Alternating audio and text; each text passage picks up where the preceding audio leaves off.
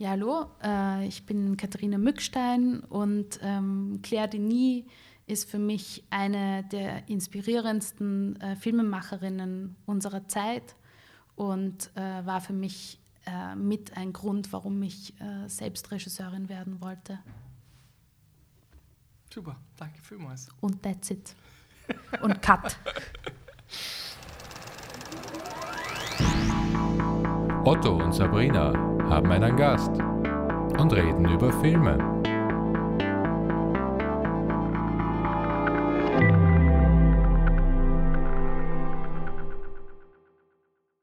Ich denke, meine Filme sind aus Zärtlichkeit und Liebe zu den Menschen gemacht, auch wenn diese unheimlich brutal sein können. Claire Denis. Hallo, hallo, hallo, hallo ihr da draußen.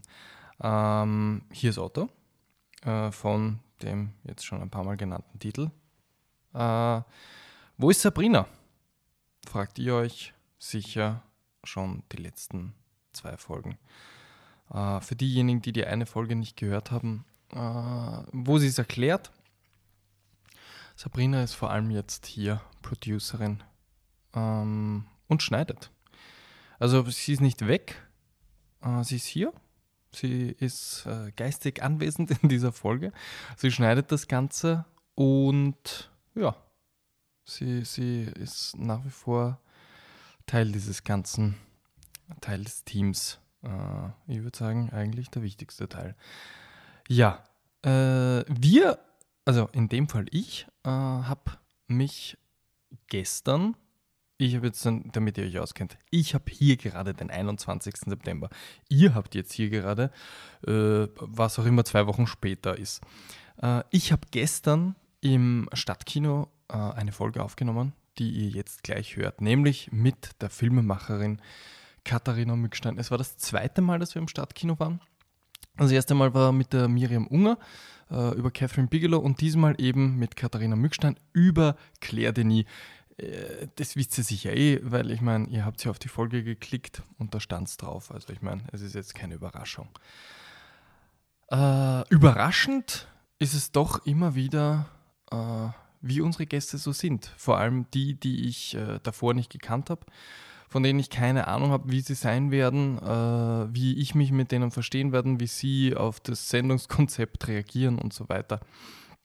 Im Vorlauf habe ich mit Katharina, ich glaube, zweimal maximal kurz gesprochen.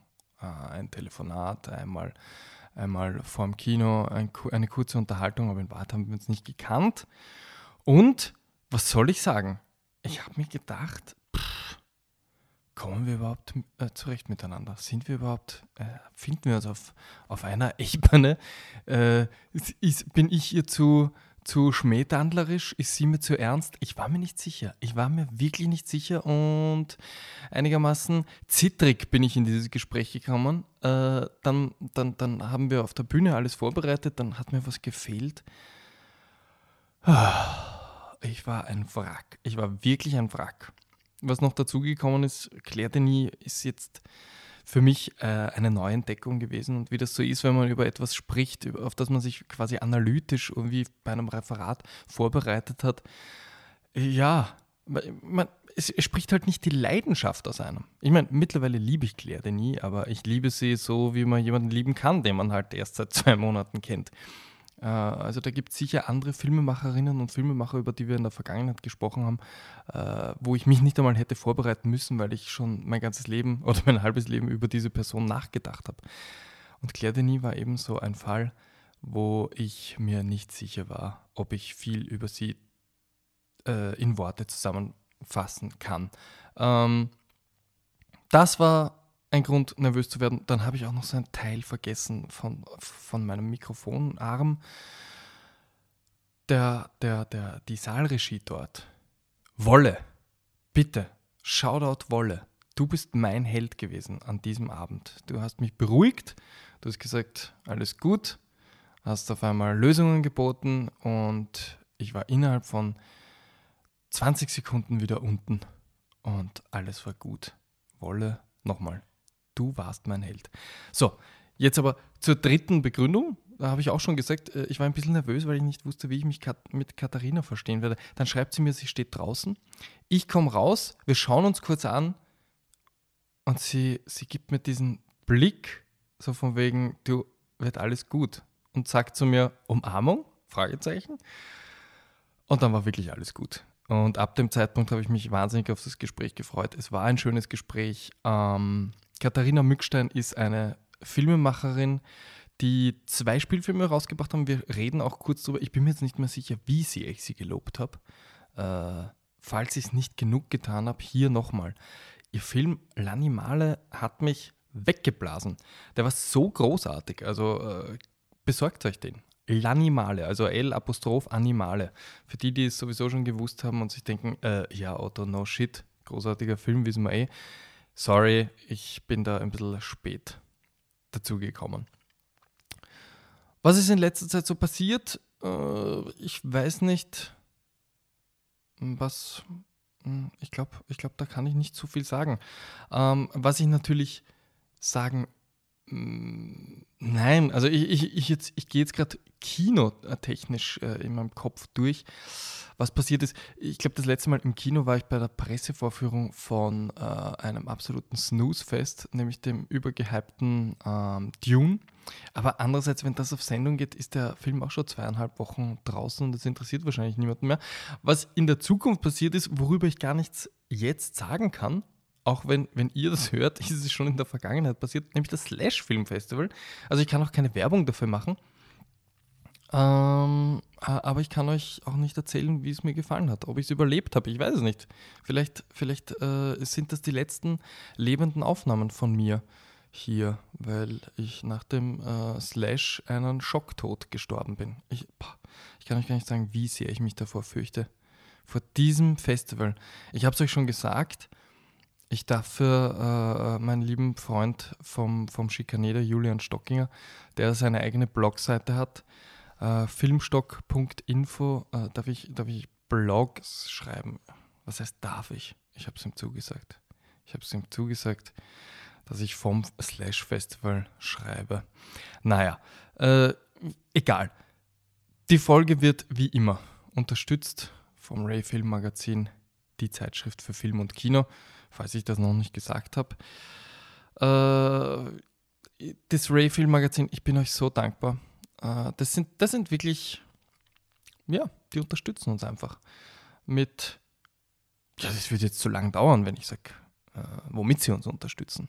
Ähm, ich, ich, ich war Ray-Leser, äh, seit es die Zeitschrift gibt und bin es immer noch. Äh, die liegen hier überall verteilt in der Wohnung herum, diese Ray-Magazine. Und ich lese sie immer wieder gern rein. Und wenn ich äh, irgendwas vorbereite, wo ich weiß, in irgendeiner Ausgabe von 2017 war da ein Artikel, dann grabe ich sie wieder raus. Äh, super, super Hilfsmittel für die Recherche. So, ich glaube, jetzt habe ich genug gequatscht. Ähm, am besten ist, wir gehen jetzt einfach rein ins Stadtkino und hören uns das Gespräch mit Katharina Mückstein und mir über Claire Denis an.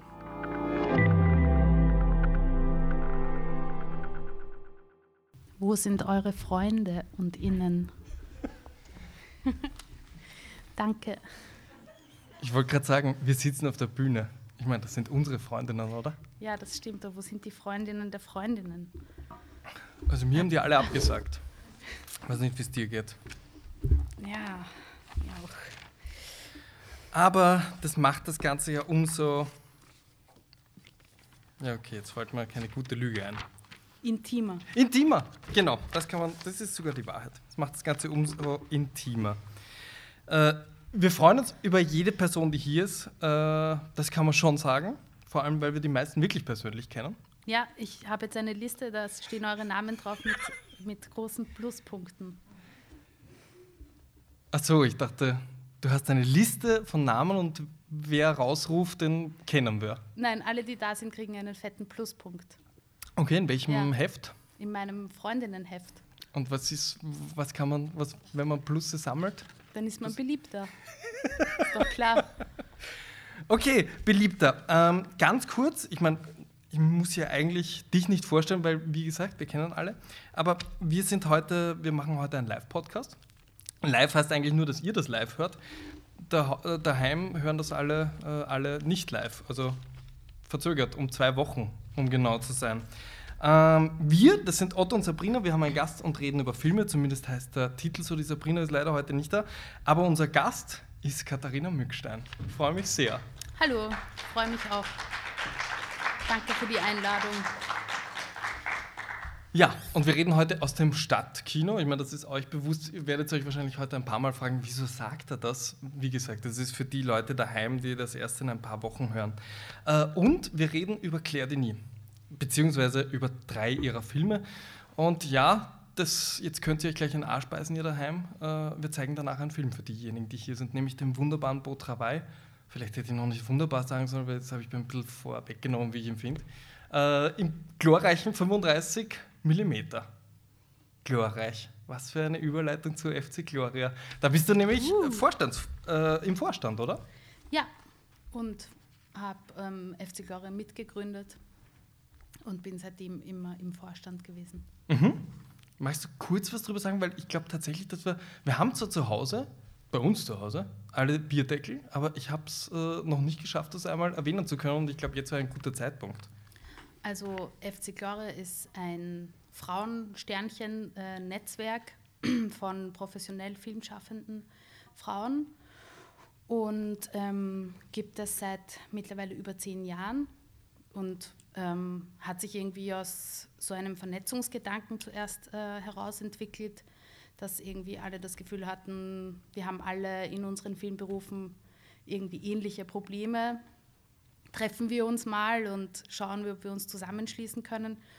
Und ähm, erstaunlicherweise beim zweiten oder dritten Treffen waren da plötzlich 150 oder 180 Frauen. Und äh, wir haben irgendwie bemerkt, okay, der Bedarf ist richtig mhm. groß.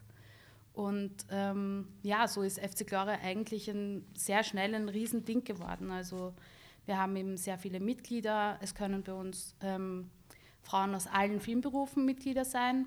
Also nicht nur Regie, Produktion, Kamera, sondern eben auch Kostümbildnerinnen oder jede Art von äh, Setarbeiterinnen. Und wir machen da verschiedene Dinge. Also einerseits haben wir so Vernetzungsveranstaltungen, wir machen Kinosalons, wo wir eben äh, Filmschaffen von Frauen äh, in den Fokus rücken. Wir verleihen einen Preis, haben wir jetzt zweimal vergeben und versuchen da eben auch so, sage ich mal, mit so klassischen Preiskategorien ein bisschen zu brechen. Ähm, wir haben, was habe ich jetzt vergessen? Also wir machen natürlich sehr viel politische Arbeit. Mhm. Also wir haben im letztes Jahr tatsächlich eine Geschlechterquote in der Bundesfilmförderung durchgesetzt. Ähm, ja, also wir sind da sehr, das hat man jetzt nicht gehört, aber jemand hat ganz leicht applaudiert für die Quote. ja, genau, also solche Sachen machen wir. Und vor allem so ist es eben ähm, eigentlich, sage ich mal, denke ich, das Wichtigste, was FC Gloria macht, ist einfach ähm, Bewusstsein schaffen für Geschlechterverhältnisse in der österreichischen Filmbranche mhm. und hatte einfach sehr viel, glaube ich, äh, Denkanstoß gegeben und ja, wichtige Prozesse ausgelöst. Mhm. Ich glaube, von denen wir alle, also auch diejenigen, die nicht in der Branche arbeiten, sondern wir als Zuseher und Zuseherinnen sehr profitieren. Also danke auch dafür, für die tolle Arbeit, die ihr da leistet. Ähm, jetzt eine ganz profane Frage. Woher kommst du? Bundeslandmäßig? Weil wir haben da immer eine Statistik und schauen, wo das Kino daheim ist. Das kommt immer darauf an, welche Bezirkszeitung über mich schreibt. also, okay, also auch zwischen Wien und Niederösterreich? Ja, also ich bin in Bad Fürslau aufgewachsen, wo meine Eltern auch immer noch leben. Ja. Ich war in Baden im Gymnasium, mhm. äh, war aber halt irgendwie immer in Wien und lebt schon sehr lange in Wien und habe in Wien studiert. Und pff, ja, was ja, ja, aber trotzdem, ne, trotzdem Niederösterreich geht in Führung, was soll ich jetzt sagen? Findest ich mein, du? Na, was heißt finde ich? Es steht jetzt 9 zu 8 in unserem Gäste-Ranking. Äh, Niederösterreich. Naja, es soll Schlimmeres passieren. Soll nichts Schlimmeres passieren, wollte mhm. ich sagen. Und die äh, zweite profane Frage, wo, wo, im Kinosaal sitzt du normalerweise? Wenn du also ich sitze gerne in der Mitte, im hinteren Drittel. Okay. Mhm. Also Mitte, Mitte finde ich prinzipiell gut. Und dann ist aber so, zum Beispiel, wenn ich weiß, es gibt ein Publikumsgespräch nachher und Ja. diese Person interessiert mich sehr, dann Ja. sitze ich ganz vorne, nehme ich den äh, steifen Hals in Kauf und bin dafür nah am Gespräch dran. Also, Ja, das haben heute nicht viele so. Äh, na, heute sind die ersten eins, zwei, drei, Aber die kennen uns ja auch. Die, die waren uns, wahrscheinlich waren uns alle schon viel näher. Also ich meine, es ist Stimmt. vollkommen okay. Hast du eigentlich schon mal einen Claire Denis-Film? Ich meine, sie hatte erst vor zwei Jahren wieder einen rausgebracht. Äh, Claire auch schon im Kino erlebt oder? Ja, auf jeden Fall. Also ähm, eben, also Trouble Every Day und Beau Travail waren Filme, die ich, ich denke mal, im Rahmen der Biennale oder irgendwie so gesehen habe, als ich noch ein Teenager war tatsächlich und die irgendwie mit Auslöser waren dafür, dass ich äh, Regie machen wollte, weil mich einfach dieses Kino so beeindruckt hat. Genau, du hast ja äh, Beau Travail, damit sind wir fast schon mittendrin, hast du dir ausgesucht, weil das Konzept war, dass wir unseren, unseren Gästen äh, Filmemacherinnen und Filmemacher vorgeschlagen haben und du warst relativ früh äh, auf unserer Wunschliste, hast deswegen noch eine große Auswahl gehabt und hast gesagt, perfekt, Claire Denis äh, war, wichtig für, war die wichtigste für mich, also warum auch nicht. Ähm, jetzt, du und ich, wir kennen uns von zweimal sehen in Wahrheit. Und wir haben zweimal miteinander telefoniert, aber ein Telefonat fand ich sehr gut, weil äh, es war kurz nachdem ich deinen zweiten Film gesehen habe, L'Animale. Und ich meine, ich habe noch nie in meinem Leben die Möglichkeit gehabt, einen Film zu sehen und danach der Filmemacherin zu sagen, weißt du, wie großartig dein eigener Film gerade war? Und du warst eher so, ja, okay, ich habe ihn schon länger nicht mehr gesehen. das fand ich, fand ich super Understatement, weil ich meine, du hättest jetzt entweder sagen können, ah, danke, oder ja, ich weiß, aber so, ja, weiß ich gar nicht mehr. Wie? Ach so, na, ich finde es immer cool, wenn äh, Leute sagen, ah, ich habe gerade Animale gesehen, dann, dann denke ich immer so, ja, genau, wie war das nochmal? Weil ich habe, also prinzipiell habe ich ein unheimlich schlechtes Gedächtnis und ich irgendwie, ich bin ein bisschen wie so ein Goldfisch, ich lebe immer nur im Jetzt und das ist für mich deshalb auch eine Herausforderung, über Filme zu sprechen, auch über meine eigenen, Ja. weil alles, was ich abgeschlossen habe, vergesse ich auf irgendeine Weise, also die Details, ja. Und dann freue ich mich, wenn du sagst, ah, L'Animal, und dann kommen mir so Bilder aus dem Film in meinen Kopf und ich denke, ah ja, schön, das war schön. Okay. Ja. Ne, ich habe mir nämlich nachher gedacht, wie, wie, sie hat so viel Zeit mit ihrem Film verbracht, wie kann sie das vergessen? Witzigerweise, eine Woche später habe ich dann ein Interview mit Claire Denis gelesen, wo sie fast exakt dasselbe gesagt hat. Nämlich, äh, da ist sie angesprochen worden auf High Life und zwar, ich glaube, wahrscheinlich ein paar Wochen nachdem der Premiere gehabt hat. Und sie hat gesagt, pff, ja, es gibt so viele Prozesse im Film, also ich versuche jetzt nicht das Französische hier nachzumachen, es gibt so viele Prozesse im Film und in jedem ist der Film ein anderer. Also in dem Moment, wo sie darüber nachdenkt und das Ganze konzipiert, ist es ein anderer Film, als er dann auf dem Set ist, wo man mit so vielen Menschen zusammenarbeitet, dass man wirklich so fokussiert auf die einzelnen Teile ist, dass man halt das große Ganze überhaupt nicht mehr sieht und dann im Schneideraum ist es überhaupt was ganz anderes, weil es eine Person da mit dir sitzt, die sagt, ah, okay, was habt ihr euch dabei gedacht? Und sie als Filmemacherin sitzt da und denkt sich, oh Gott, ich habe das vergessen, können wir das irgendwie retten? Äh, also ja. Ja, das kann ich total nachvollziehen. Es ist halt irgendwie so, dass man, also gerade wenn man selber schreibt, Mhm. dann hat man ja jahrelang ein Bild davon, was man da machen wird. Und dann, sobald man tatsächlich produziert, dann taucht man ja einfach in die Arbeit ein. Und diese Arbeit besteht eben, wie du gerade gesagt hast, oder sie gesagt hat, aus so vielen verschiedenen Prozessen und Kollaborationen und Austauschen, Austauschen, Akten des Austauschs. Und, ähm, und ich finde ja auch tatsächlich, dass dann, wenn man eben mit einem Film reist und den so oft zeigt und so oft dabei ist, wenn der angeschaut wird, dass es auch sehr oft so ist, dass je nach Publikum man ein bisschen einen anderen Film sieht. Also wie die Leute reagieren, aber auch äh, wo gelacht wird und wo nicht oder kulturelle Unterschiede. Also ich habe zum Beispiel äh, L'Animale in, ähm, in, äh, in Südkorea gezeigt, in, in Seoul bei einem relativ großen Filmfest und der Kinosaal war knallvoll und ich bin drin gesessen und es war wirklich unheimlich still. Man hat immer nur so ein bisschen Rascheln gehört, weil es, es gibt dort keine Mülleimer und alle Leute haben so ein eigenes Müllsackerl dabei. Und das war das Einzige, was man gehört hat, wenn sie so ganz elegant ihren Kinomüll in ihren Müllsackeln verstaut haben. Und es wurde nie gelacht oder so. Und ich wusste natürlich auch nicht, ob jetzt diese Übersetzung gut ist und so. Ja. Das war mit Untertiteln übersetzt. Und ich habe mir gedacht, oh Gott, das wird ein fürchterliches Publikumsgespräch und die hassen den Film und man versteht nichts und es ist sicher schlecht übersetzt und so. Und dann war es aber eben ein Publikumsgespräch, das unglaublich ähm, intellektuell war und man hat bemerkt, okay, diese Leute nehmen einfach den Film unheimlich ernst. Mhm. Also die sitzen da total konzentriert und speichern alles ab. Und das ist ja auch so eine Lesenation und man hat total bemerkt, dass die so total interpretativ über Filme sprechen ja. können. Und, äh, und es war dann ein, ein, zweistündiges Publikumsgespräch und ganz also detailreiche Fragen und so. Und, ähm, und ich habe dann bemerkt, aha, okay, vieles, was so in Europa sofort hervorgehoben wird oder gefragt wird, kommt dort gar nicht äh, zur Sprache. Mhm. Und ganz andere Dinge werden gesehen oder verstanden oder so. Also dann war es wie einen anderen Film gesehen zu haben. Mhm. Ja, deshalb, und es hat natürlich auch ein bisschen mit Eitelkeit zu tun, also wie viel, wie sehr man an der eigenen Arbeit hängt. Also für mich ist so, freue mich über die Anerkennung, freue mich, wenn du sagst, es ist ein guter Film, aber es ist mir auch nicht so wichtig, weil also für mich ist viel wichtiger, dass ich arbeiten kann mhm. und immer wieder was Neues machen kann. Ja.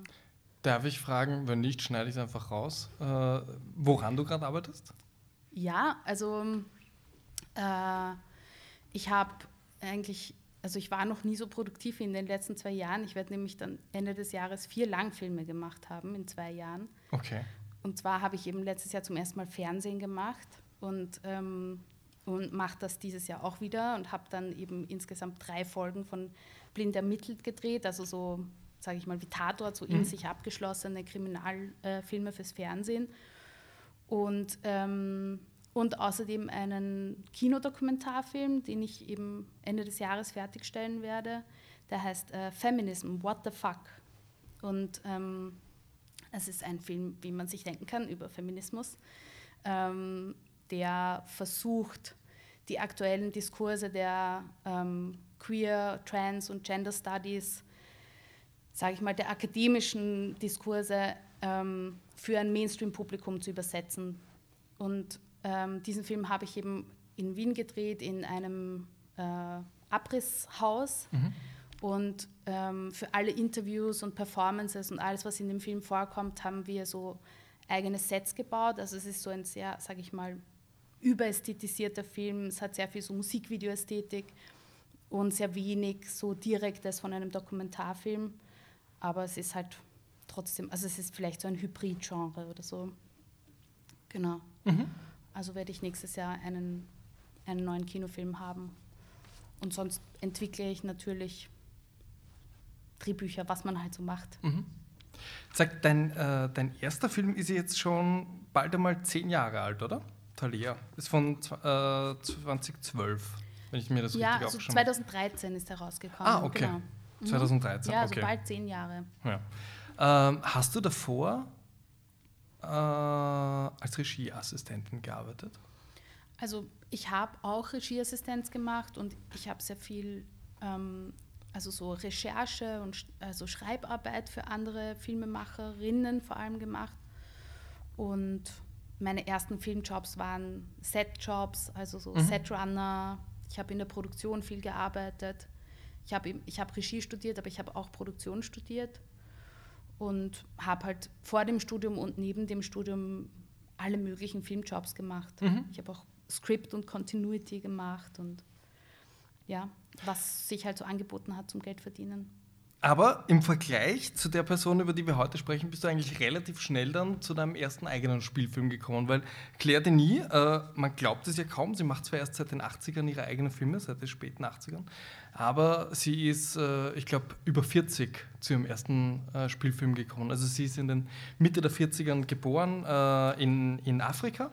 Äh, ich glaube, ihr Vater war äh, Kolonialbeamter und sie ist dort herumgereist die ersten Jahre und ich glaube, Polio hatte sie und musste deswegen nach Europa äh, wieder mit 14 oder 15 und hat dort den Film für sich entdeckt. Also wirklich das Medium Film schon in der Schule.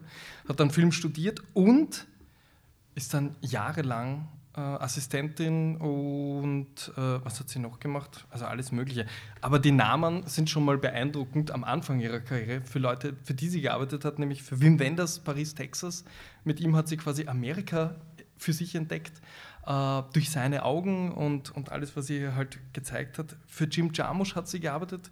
Äh, mit Tarkovsky hat sie sich nicht so gut verstanden. Ich glaube, für seinen letzten Film hat sie, ähm, wie nennt man das, Casting. Casting Director war sie. Äh, sie hat gesagt, uh, great films, but a terrible person.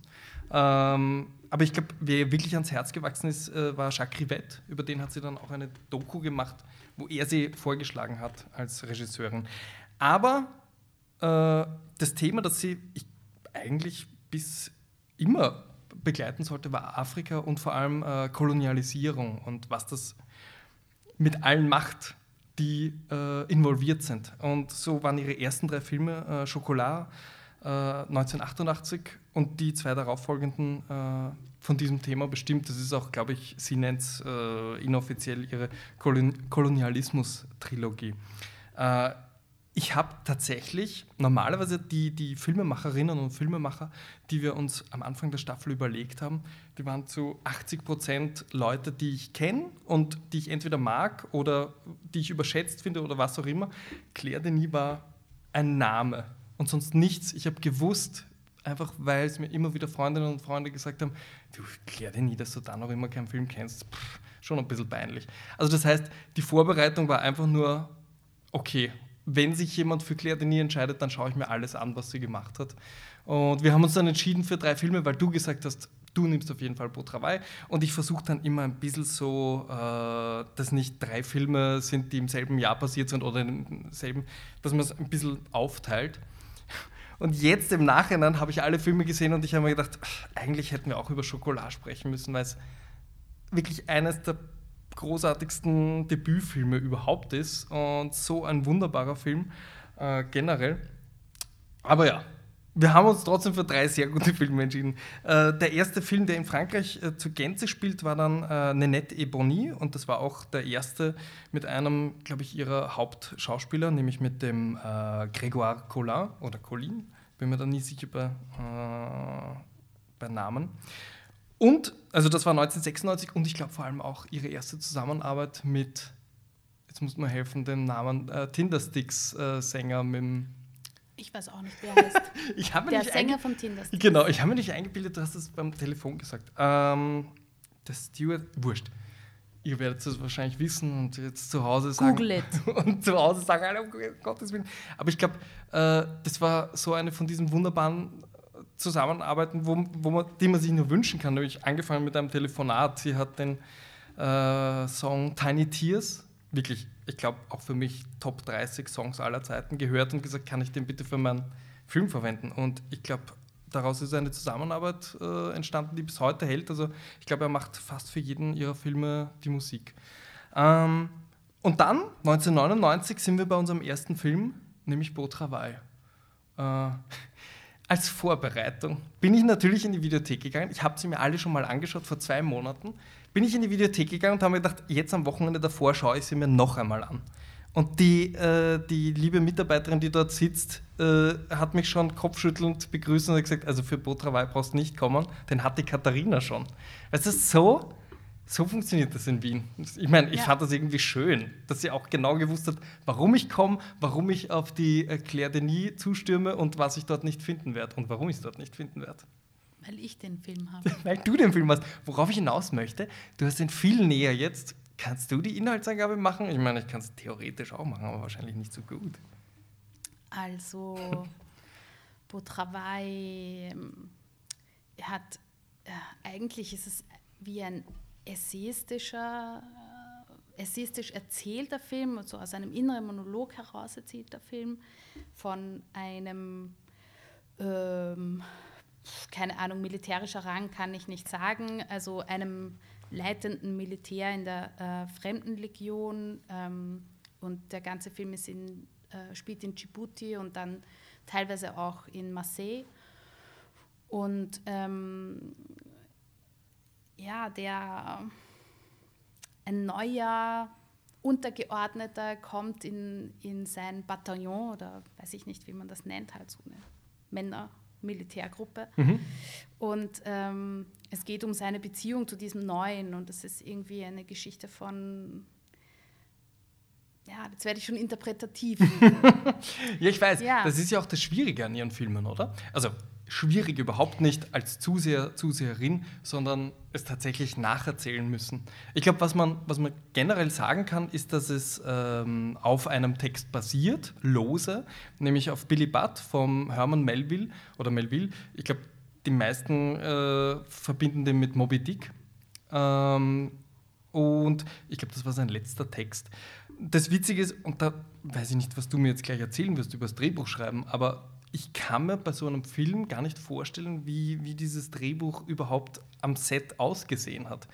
Also äh, sie hat das zusammen mit ihrem Co- Co-Autoren äh, Jean-Paul Fargo gemacht, der, glaube ich, bis heute ihr Co-Autor ist für die meisten ihrer Filme. Und äh, er hat irgendwie erzählt, dass das Einzige, was er, also das Einzige, was er dazu beigetragen hat, was er gemacht hat, ist äh, Tagebuch schreiben. Also Tagebuch aus Sicht des Galoup, des Hauptdarstellers, äh, Protagonisten, des Denis Lavant, der, wie du schon gesagt hast, Ausbilder ist, Feldwebel oder wie auch immer man das sagt. Äh, und das ist halt Voice-Over. Aber das war alles, was er dazu beigetragen hat. Und er hat gemeint, das war so quasi sein, sein Beitrag, äh, diese, diese Tagebucheintragungen. Und sie hat darum halt die Bilder gemacht. Also das habe ich mich auch beim jetzt wieder anschauen, weil eben, also wie gesagt, ich habe diesen Film für mich entdeckt, als ich noch weit davon entfernt war, eine Filmemacherin zu sein. Also ich war noch in der Schule und ähm, natürlich habe ich da nicht so darüber nachgedacht, also wie haben die das gemacht. Das war einfach ein Film, der mich total beeindruckt hat. Und ich habe ihn sicher in der Zeit dazwischen wieder gesehen, aber eben jetzt zu sehen, war es auch so, dass ich mich gefragt habe, wie ist sie zu der Vorlage für diesen Film gekommen und dass man schon sieht, dass, also es wird sicher eine sehr konkrete Vorlage gegeben haben, ähm, besonders eben für bestimmte Spielszenen. Manche Szenen haben fast was Dokumentarisches und andere so Dialogszenen oder ähm, Von denen es eben wirklich nicht konkrete- viele gibt. Es ist sehr, sehr wenig Dialog, ja, aber es gibt schon konkrete Spielhandlungen, ja. Und da sieht man auch, okay, das sind, äh, also man sieht ein bisschen, welche Räume sind ausgestattet, welche Räume sind quasi dokumentarisch. Mhm. Ähm, aber so alles in allem hatte ich das Gefühl, dass sie da eine sehr große Freiheit auch gehabt haben muss, sich zu bewegen und mit ihrer Kamerafrau Bilder zu suchen und auch etwas auszuprobieren mit diesem Ensemble von Schauspielern und deren Körpern und ähm, und eigentlich hat mich das also jetzt nochmal so berührt, weil ich auch das Gefühl hatte, ich glaube, solche Produktionsbedingungen gibt es heute gar nicht mehr. Also mit einer, wenn man nicht ein Drehbuch vorlegt, um einen Film zu finanzieren, das einfach ganz konkret sagt, wie dieser Film sein wird. Das ist das Genre des Films. Der Film wird so und so viele Minuten lang sein und er wird sich so und so gut verkaufen. Dann ist es extrem schwer, überhaupt Förderung für einen Film zu bekommen. Und ich denke, das war einfach ähm, vor 20 oder 30 Jahren anders, dass man eben durchaus auch mal äh, Vorschussvertrauen bekommen hat oder eben mit einem vielleicht freier angelegten Konzept auch einen, also die Finanzierung für einen Film machen konnte. Und ähm, ich glaube eben, dass uns heute sehr viel künstlerisches Potenzial verloren geht, weil wir eben diese Möglichkeiten, so zu arbeiten, gar nicht mehr haben. Und deshalb hat es mich umso mehr berührt, diesen Film anzuschauen, weil es mich auch daran erinnert hat, dass eigentlich auch diese Art des Filmemachens das war, was mich äh, irgendwie angezogen hat. Ja. Also ein, ein Filmemachen, das nicht so äh, im Genre nicht so spezifisch ist, das nicht so einen klaren Plot hat, das so etwas sehr Poetisches, Freies hat und wo irgendwie in den, in den Bildern, ich finde, da ist Poesie, aber es ist auch unheimlich viel politische Haltung in den Bildern drinnen und ein ganz eindeutiger Blick oder äh, ja, eine, eine Perspektive. Und die muss man, glaube ich, auch suchen können. Und das muss sich entwickeln können in einer Zusammenarbeit, irgendwie auf Augenhöhe mit Darstellern und Darstellerinnen und so. Das braucht Zeit und es braucht äh, die Möglichkeit, mit den Leuten zusammen zu sein und etwas voneinander zu spüren und zu erfahren und etwas gemeinsam zu entwickeln. Und es ist irgendwie auch eine, eine Art des Arbeitens, nach der ich mich sehnen würde und dies, die wir aber jetzt, glaube ich, heute kaum noch vorfinden, was ich sehr schade finde. Glaubst du, dass sie nach wie vor so arbeiten darf? Oder das äh, kann? Darf ist vielleicht das falsche Wort. Also ich glaube, dass das auch, je weiter man fortgeschritten ist in einer Karriere, immer schwieriger wird, also frei zu sein, weil mh, mm, eben ich habe mich dann auch gefragt beim Nachdenken über ihr Filmemachen, warum sie dann letztlich eben zu so einem äh, englischsprachigen Film wie High Life äh, gekommen ist. Und es ist ja fast so etwas, wo man sagt, ja gut, wenn man die Chance hat, dann macht man das. Ja? Also wenn man aus dem europäischen Arthouse in irgendwas, sage ich mal, amerikanisches Indie-Kino oder so hinein kann, dann wirkt das mal wie ein Schritt nach vorne. Haben aber auch viele abgelehnt. Ja, genau. Und das ist halt, das ist irgendwie so eine zwiespältige Sache, mhm. ja. Und je größer die Budgets werden, mit denen man arbeitet, desto mehr Leuten ist man auch schuldig, so eine Art Berechenbarkeit von dem, was man macht. Ja. Mhm. Und ich glaube eben, dass gerade am Anfang von, von Karrieren ähm, oft das Freie noch möglich ist und dann halt auch irgendwie so ein kommerzieller Druck dazu kommt oder auch ein Erfolgsdruck, der dann verleitet, entweder dasselbe Rezept immer wieder, also das sehen wir ja auch bei vielen Filmemachern, ähm, dass wir im Grunde das gleiche Ding äh, über 30 Jahre halt äh, zehnmal sehen. Mhm.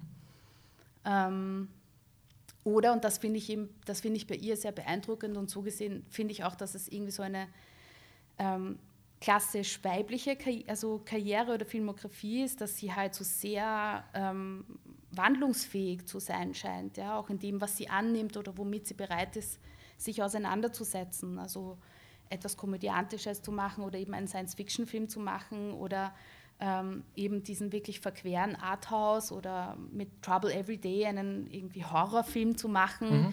Ähm, und das finde ich total schön, weil es greift irgendwie auch das auf, was ich vorhin gesagt habe. Also dieser Wunsch, arbeiten zu können und ähm, sich an etwas abzuarbeiten und es dann aber auch in der Vergangenheit zu lassen und zu sagen, okay, so was mache ich als nächstes, ja, gerne was anderes. Ja. ja, vielleicht, weil sie ja auch eine Beständigkeit in ihrem Team hat. Weil äh, sie arbeitet immer mit derselben, oder meistens mit derselben Kamerafrau zusammen, nämlich mit der Agnes Godard. Äh, die Katharin habe ich mir jetzt leider nicht aufgeschrieben, aber ist auch immer dieselbe. Ja.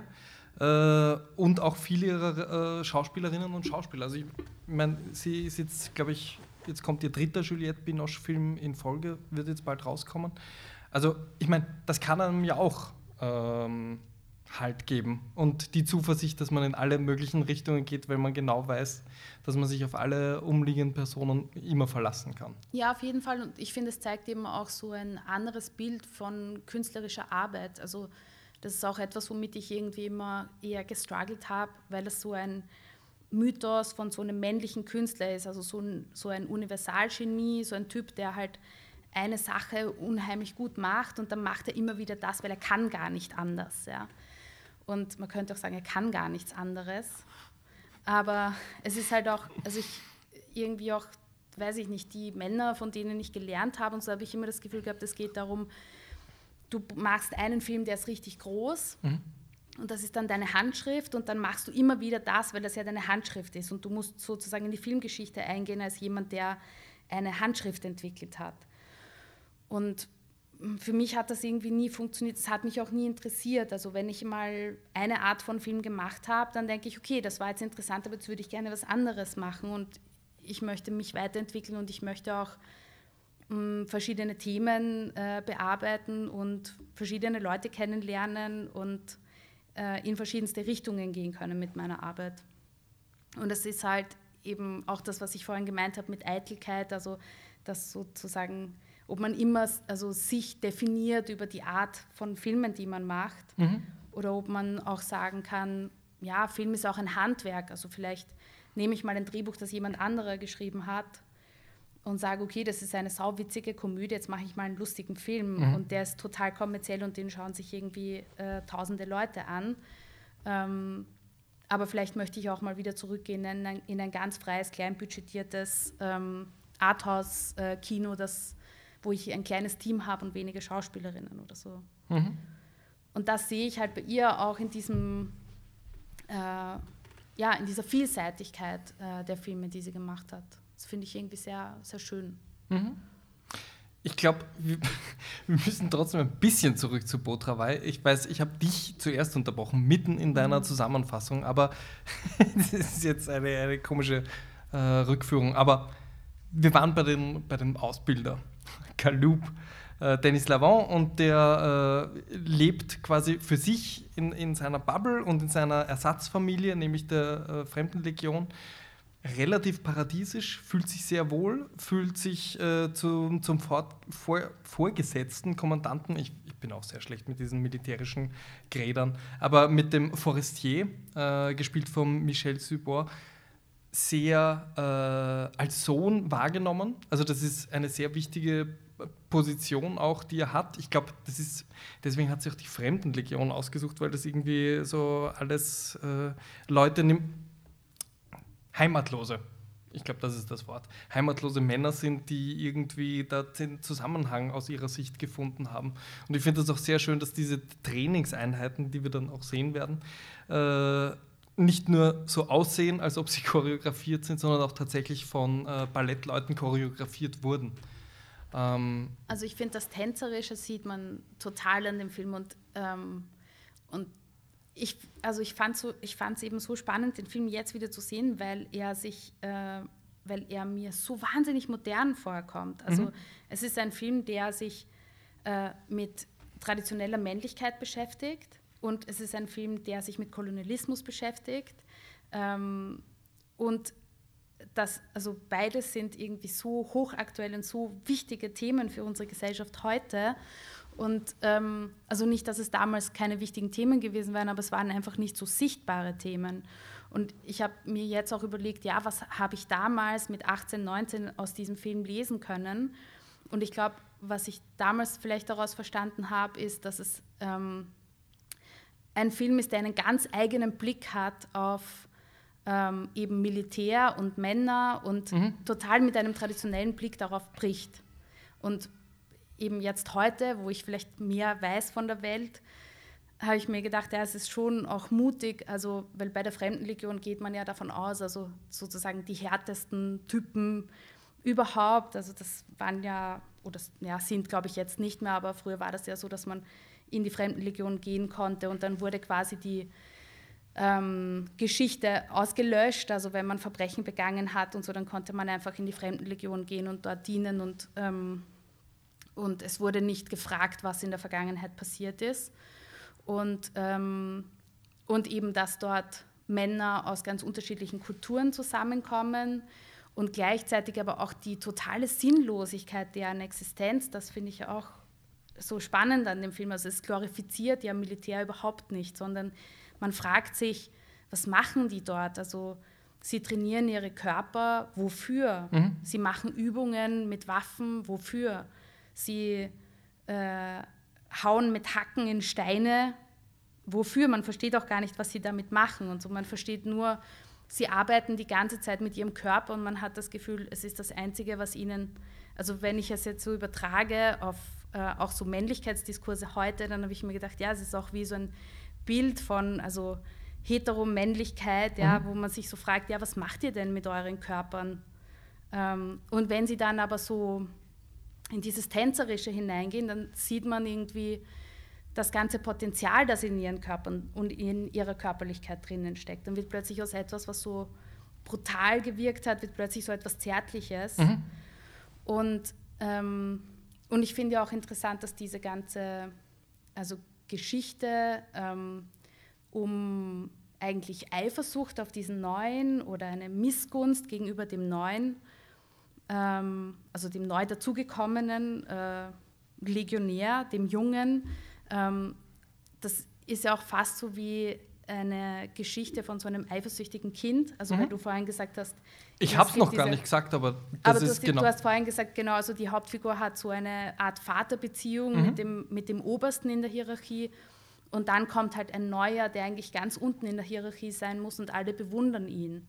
Und, äh, und er ist so moralisch, hat so eine hohe Moral eigentlich, dieser Junge. Und genau, es ist, es ist, ja relativ am Anfang, glaube ich, schon eine sehr heroische Tat. Und mhm. er ist auch generell sehr beliebt, der äh, Santin, von dem du jetzt mhm. sprichst. Und ja, Also etwas, wo, wo man quasi davon ausgehen kann, dass ihn alle gern haben wollen, äh, dürfte irgendwie für einen Galupta überhaupt nicht zu funktionieren. Genau, das, und ich fand eben, dass diese, dass diese Beziehung äh, zu diesem jüngeren Mann, aber auch die Beziehung zu dem älteren Mann, da kommt mir diese Hauptfigur, der ja eigentlich so ein, ein harter Typ ist, wie ein Kind vor. Ja.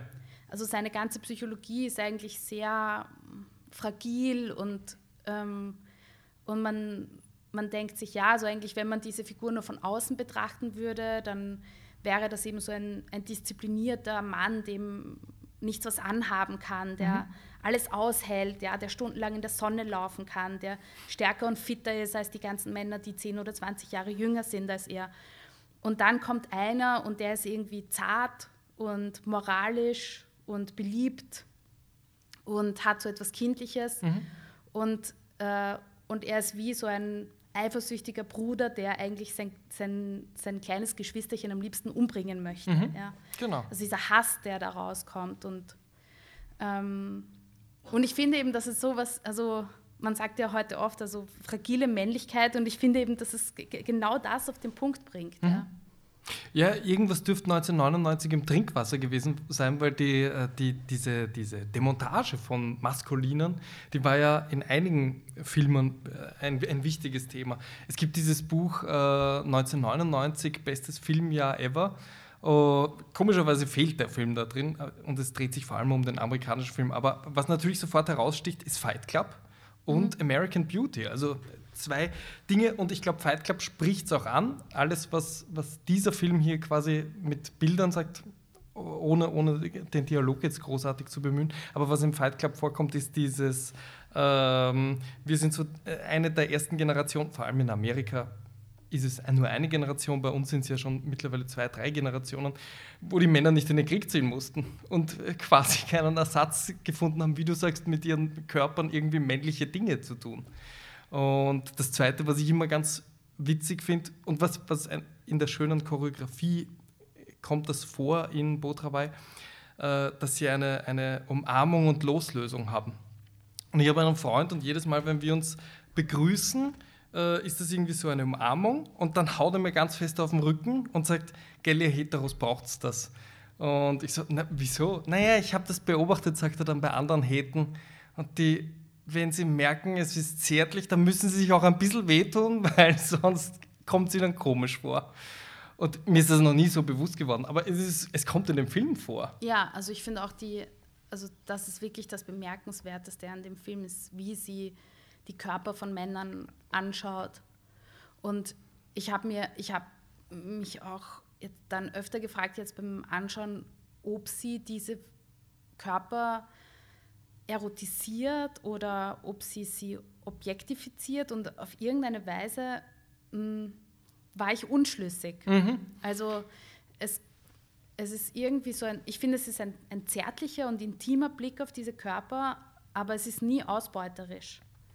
Und man hat das Gefühl, dass die Kamera jeden Menschen liebt, der da gefilmt wird. Also auch die Frauen, ja. ja. Die Frauen, äh, also die ähm, die einheimischen Frauen dort, die in der Disco tanzen und die haben irgendwie was Cooles, Selbstbewusstes, Provokantes auch, mhm. ja. Man hat das Gefühl, das ist so eine, alle Personen werden irgendwie so in ihrer Gänze und auch in einer gewissen Stärke gesehen. Und das finde ich irgendwie auch besonders, weil mh, mm, das ist auch etwas, was mich im Filmemachen oft beschäftigt hat, also wie man halt äh, Begehren oder Schönheit halt zeigen kann, losgelöst eben von einem, sag ich mal, klassischen männlichen äh, ausbeuterischen Blick. Mhm. Und das habe ich in diesem Film total wiedergefunden. Ich habe auch dann eigentlich äh, vieles gesehen, wo ich bemerkt habe, oh, das habe ich später mal in einem Film selber gemacht. Ja? ja. Also viele kleine Dinge, wo ich bemerkt habe, äh, ohne jetzt diese, ihre Filme nochmal anzuschauen. Aber es ist einfach aber was die es für ein Einfluss ist. Oder? Ja, genau. Auch weil das halt mm, sage ich mal, also in meiner Geschichte war es oft sehr schwierig, eigentlich Arbeit von Frauen zu sehen, mhm. überhaupt zu sehen, zu bekommen. Ja. Und es wurde auch ja, also oft wurde ja die, wurden die Filme von Frauen auch in den ganzen, äh, ähm, sage ich mal, Listen der wichtigsten Filme einfach unter den Teppich gekehrt. Und ähm, es hatte immer mit einer gewissen Recherche zu tun und so, das überhaupt auszugraben und zu finden. Und wenn ich dann mal was gefunden habe und eben ihre Arbeit ist das für mich auf jeden Fall, dann, dann war das wirklich was, was ich so aufgesaugt habe. Ähm, und ich konnte mich auch an die Geschichte nicht mehr erinnern, aber ich habe die Bilder gesehen und ich habe bemerkt, ah, okay, dieses Bild kommt zum Beispiel ganz oft in meinen Träumen vor. Mhm. Auch nach 20 Jahren noch, ja. Ich habe zufällig heute nachgeschaut in der BFI Sight and Sound Liste. Ist er drin auf Platz mhm. 78, wo ja Regisseurinnen und Regisseure und Kritikerinnen und Kritiker immer wählen, alle zehn Jahre. Ja. Also tatsächlich kommt er irgendwo vor. Aber ich glaube, du hast mir sogar gesagt, dass es da ähm, diesen einen Disput gab, Filmschule. Ja, ne, es war eben, äh, Filmakademie, Entschuldige. Äh, es war eben interessant, äh, weil ich eben bei Michael Haneke studiert habe und der hat mal dann so eine Liste herausgegeben der 50 oder 100, weiß ich nicht, wichtigsten Filme. ja. Und er hat diese, ich glaube, diese, diese Liste wurde auch immer in irgendeinem Wochenmagazin veröffentlicht. Mhm. Und da hatte er natürlich eine riesige Autorität, also eine riesige Meinungs, äh, äh, Meinungsgewicht, ja. Und da war eben kein einziger Film von einer Frau dabei. Und dann habe ich ihn halt gefragt, ja, nicht einmal ein Film von einer Frau dabei äh, sein kann. Und der hat gesagt, ja, welcher? Und ich habe gesagt, na ja, zum Beispiel Claire Denis. Und also er hat einfach weiß ich nicht, ich weiß nicht, was jetzt von ihr hält, aber offensichtlich findet er sie nicht gut genug, um in die 100 wichtigsten Filme reinzukommen. Aber das war für mich also auch ein bisschen so ein äh, Schlag ins Gesicht, auch als Regiestudentin, ja, mhm. immer dieses Gefühl, aha, ja, so wo ist die ganze Arbeit von Frauen, ja? Und das eben, das ist natürlich auch mit der Digitalisierung und so viel besser geworden, dass man halt mehr lesen kann, mehr finden kann, mehr online sehen kann und natürlich auch, dass halt also Frauen in den Filmberufen dafür kämpfen, dass sie überhaupt Zugang haben zu, diesen, also zu dieser Arbeit. Und es gibt jetzt viel mehr Frauen, die Filme machen. Aber mich hat das schon noch sehr stark geprägt, also diese Absenz und die Unsichtbarmachung von, von Frauen, Künstlerinnen generell. Mhm. Ähm, dann ist natürlich auch immer ein Thema, äh, ob man das jetzt sieht oder ob man es nicht sieht, aber es wurde oft diskutiert, auch bei dem Film, äh, bei Filmen mit einem militärischen Background, viele Männer aufeinander, viele Männer, wie du auch sagst, einen gewissen Grad an Erotisierung des Blicks auf den nackten männlichen Körper. Lange Rede, kurzer Sinn, äh, inwiefern ist der Blick nicht von uns, sondern von Galoup eigentlich auf diese äh, auf seine Truppe, auf seine ihm untergestellten Männer. Und man glaubt halt auch, oder man kann es durchaus so lesen, dass daher die Eifersucht kommt. Also, das ist nicht nur eine rein, der Papa hat jetzt mehr Aufmerksamkeit auf den, äh, sondern auch eine durchaus sexualisierte Eifersucht. Ja, also ich finde das überhaupt nicht abwegig und gleichzeitig finde ich es total gut, dass es auch so offen ist. Also mhm. äh, ich glaube, es gibt keinen äh, entsexualisierten Raum oder entsexualisierten Blick mit einer Kamera. Ja? Und, ähm, und ich habe mir dann gedacht, ja, also ob das eben, man könnte vielleicht sagen, dass es auf irgendeine Weise hat dieser Film einen Queer Gaze, ja, ob das jetzt, also im, im sozusagen in der Abgrenzung zu einem Male Gaze mhm. und ähm, ob das jetzt der Blick der Frauen ist, die diesen Film gemacht haben, oder ob das der Blick dieser Hauptfigur ist. Es spielt eigentlich gar nicht so eine große Rolle, ja. ähm, weil es sich eben auch herausnimmt, zwischen den Zeilen zu bleiben. Und das ist eben auch das, was ich vorhin gemeint habe. Ich habe den Film angeschaut und habe mich gefragt, ja, ist es erotisch, ist es zärtlich, ist es beides? Wahrscheinlich ist es das alles. Und es kommt Fall. natürlich auch darauf an, wer schaut ja, und was, was sieht man, was erkennt man wieder, was erkennt man von sich, was erkennt man von dem eigenen Begehren darin wieder. Ähm, aber eben, wie gesagt, immer auf Augenhöhe. Also es ist, ich finde es eben nicht, nicht objektifizierend. Ja. Das stimmt. Also nicht objektifizierend ist wahrscheinlich schwierig, weil ich kenne keine Filmemacherin oder keinen Filmemacher, wo Körper so dargestellt werden wie bei ihr. Also das meine ich jetzt weder positiv noch negativ, natürlich meine ich sie eher positiv. Aber dass, dass die Körper bei ihr immer auch Landkarten sind. Das ist jetzt kein Begriff, den ich hier neu erfunden habe, sondern das kommt immer wieder, dieser Zusammenhang zwischen ihren Körpern und Landkarten. Und was ich auch sehr schön finde, ist, in einem Interview hat sie ähm, gesagt, dass sie, weil der, weil, der, weil der Robert Pattinson ein Amerikaner ist und wahrscheinlich amerikanische Filmemacher ihnen gewohnt ist, war sie bei ihm ein bisschen behutsamer als mit allen anderen, weil sie hat einfach gewusst, mit ihren anderen Schauspielerinnen und Schauspielern, da kann sie hingreifen. Also sie greift dorthin, weil sie äh, Dinge korrigiert, weil sie sagt, nimm den Arm so und nimm ihn so. Und, und bei ihm war es immer so, darf ich dich angreifen? Und das ist irgendwie so stellvertretend, wenn man durch ihre Kamera schaut, merkt man, sie will dorthin greifen. Egal, was sie, worüber die Kamera greift, du kannst es fast erahnen, wie sich das anfühlt, weil sie so sehr hingreifen möchte. Mhm.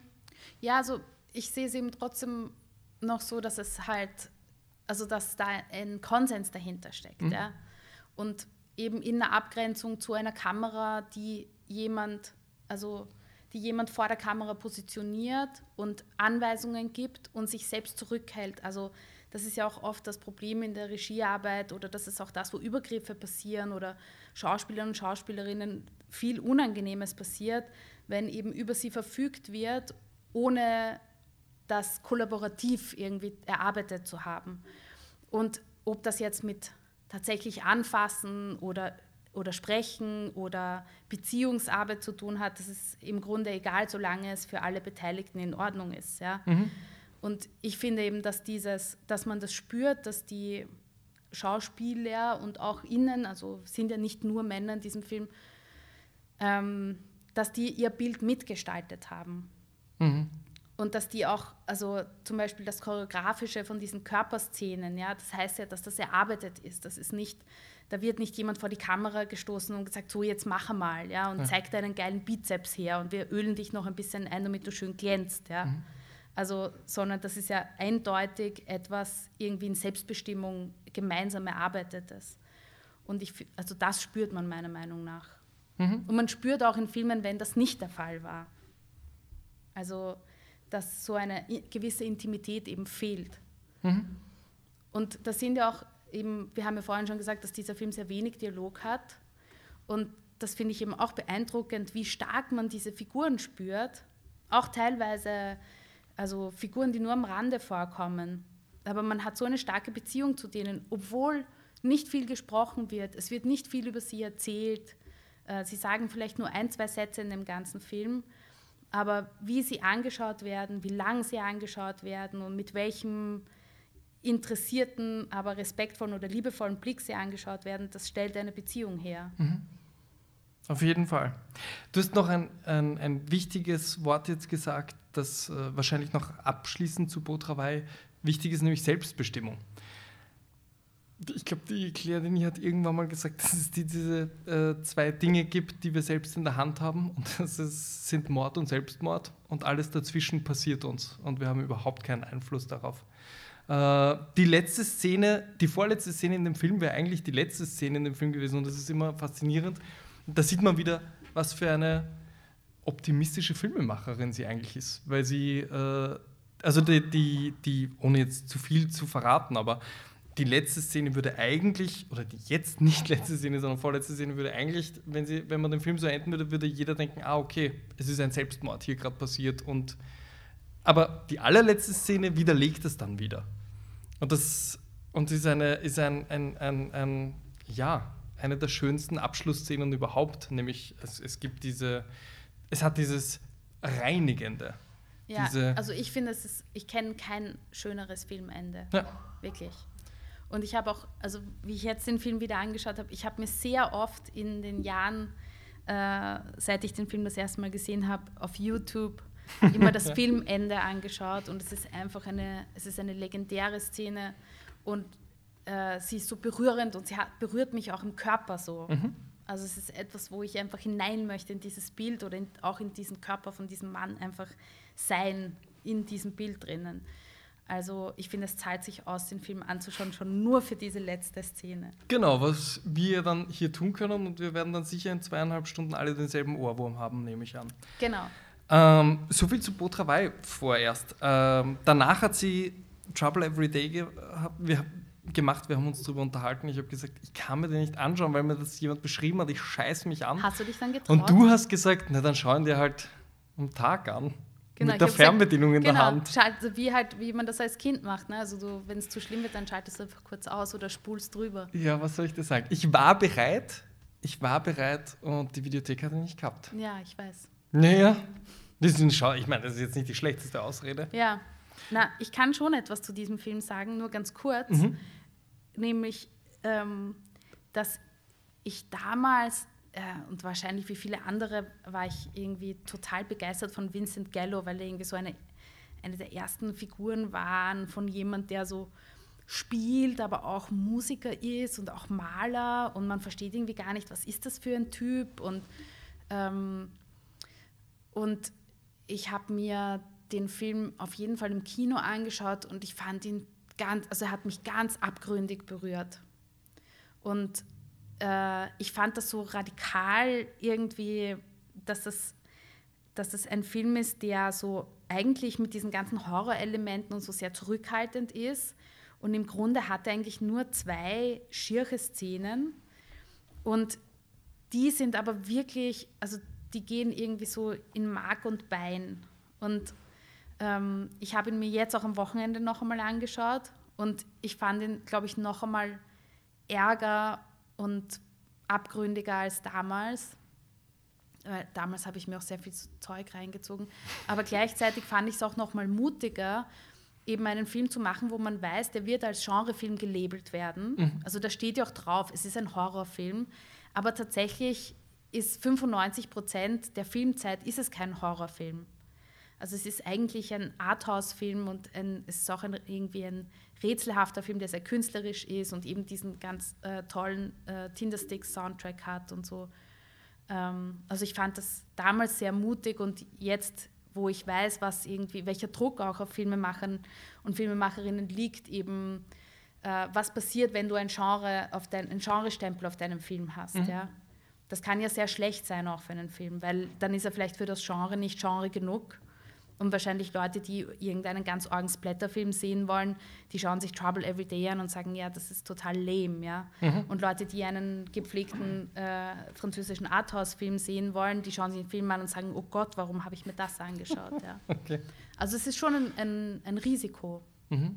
Kurze Zwischenfrage, wenn du trotzdem einen Genrefilm machen würdest, welches Genre?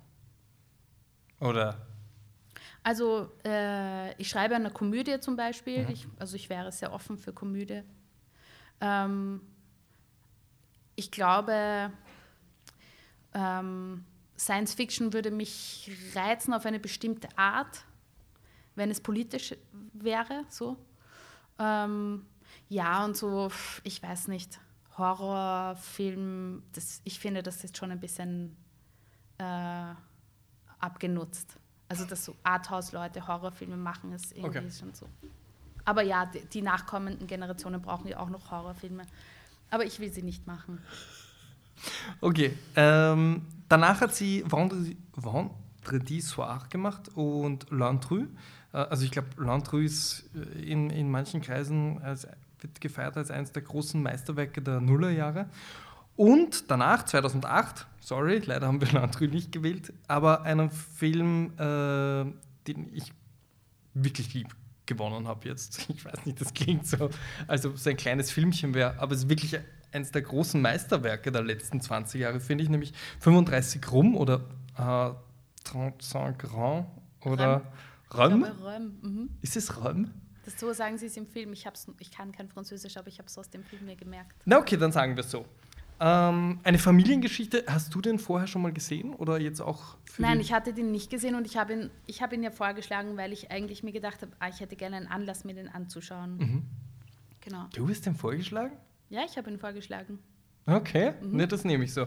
ähm, wie wie äh, auch schon bei Travail wieder einigermaßen schwierig, eine Handlung zu nennen, äh, aber es ist eine Familiengeschichte, es ist ähm, ein, ein alleiner, allein erziehend, kann man schon immer sagen, weil die Tochter eine erwachsene Tochter ist, aber ein, ein alleinerziehender, nennen wir es so, Vater äh, in Paris, oder? Ja, es ist Pariser Vorstadt. Äh, er ist Zugführer, sie ist äh, Studentin, die bald einmal fertig ist mit ihrem Studium. die wohnen im selben Gebäudekomplex. Er hat äh, eine Verehrerin, die Taxifahrerin ist. Und dann gibt es noch jemanden, der über ihnen wohnt und quasi am Anfang der Geschichte hat man das Gefühl, die Josephine, so heißt die Tochter, und, und der junge Mann, der Noé, wieder Grégoire Collin, äh, sind zusammen aufgewachsen, wahrscheinlich in dem Gebäudekomplex. Er wohnt im, in der Wohnung seiner Eltern, wo er alles so gelassen hat, wie es war, als sie verstorben sind. Äh, ja, viel mehr Zusammenfassung fällt mir auch schon fast nicht mehr ein. Es geht äh, darum, dass die junge Frau Josephine äh, erwachsen ist und sich ja, trennen wird von allem, was, was quasi die Kindheit ausgemacht hat. Sprich, sie wird wegziehen und der Vater wird allein da sein. Äh, und ich habe mir aufgeschrieben, es ist ein Film über jedes Thema, das uns als Menschen ausmacht, ohne eine Handlung zu haben. Äh, und ich finde, weißt du, es gibt Filme, die schneiden alles an, ohne wirklich irgendwo hinzugehen. Und der schneidet auch viel nur an, weil einfach, ja, in 90 Minuten ist einfach die Zeit beschränkt aber trotzdem sagt er alles. Ich weiß, das klingt jetzt deppert für diejenigen, die den Film nicht gesehen haben und das klingt ein bisschen so. Ja. Also, was ich noch wichtig finde zu sagen, Bitte. ist eben, dass also Vater und Tochter, die das Zentrum dieser Erzählung sind, ähm, eben afrofranzösisch äh, sind, äh, schwarz sind. Und, ähm, und ich finde eben, dass äh, es total schön ist, wie ähm, eben auch also eine, eine familiäre Beziehung beschrieben wird, die aber auch ganz viel mit migrantisch sein zu tun hat. Also dass der Vater und seine Arbeitskollegen eben so einer ja, anstrengenden und äh, irgendwie also ausbeuterischen Arbeit nachgehen. Die sind ja U-Bahn-Fahrer oder arbeiten mhm. für die Verkehrsbetriebe. Und die Tochter studiert und dann gibt es einmal so eine Uniszene und normalerweise mag ich das nicht so gerne, weil so, also Schule oder Uni ist ja oft so sehr mit dem Zeigefinger, aha, das sind die Themen, mit denen man sich beschäftigt. Aber da gibt es dann eben auch so eine Debatte auf der Uni, an der sie teilnimmt, wo es eben um äh, sozusagen Wiedergutmachungsschuld von, äh, von Frankreich in Bezug auf Kolonialismus geht. Mhm.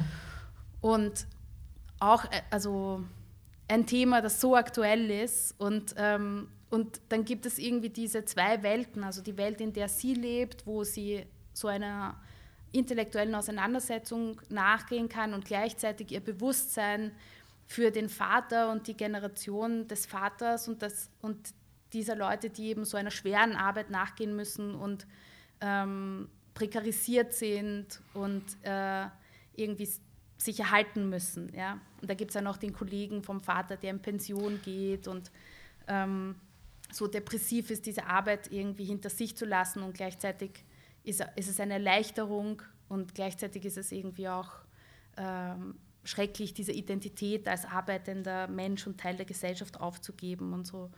Und das fand ich irgendwie sehr herausragend, dass es da so viel verhandelt von, ähm, sage ich mal, einem, einer, einem ganz spezifischen ja, Milieu, möchte ich gar nicht sagen, einer ganz spezifischen Geschichte oder Erfahrungswelt und gleichzeitig eben, wie du sagst, total universell ist, weil diese Beziehung und die Abnabelung ähm, zwischen Vater und Kind und wer trägt für wen Verantwortung und muss die Tochter beim Vater bleiben, weil sie das Gefühl hat, sie muss sich um ihn kümmern und er sagt zu ihr, nein, du bist frei, du kannst dein eigenes Leben leben. Mhm.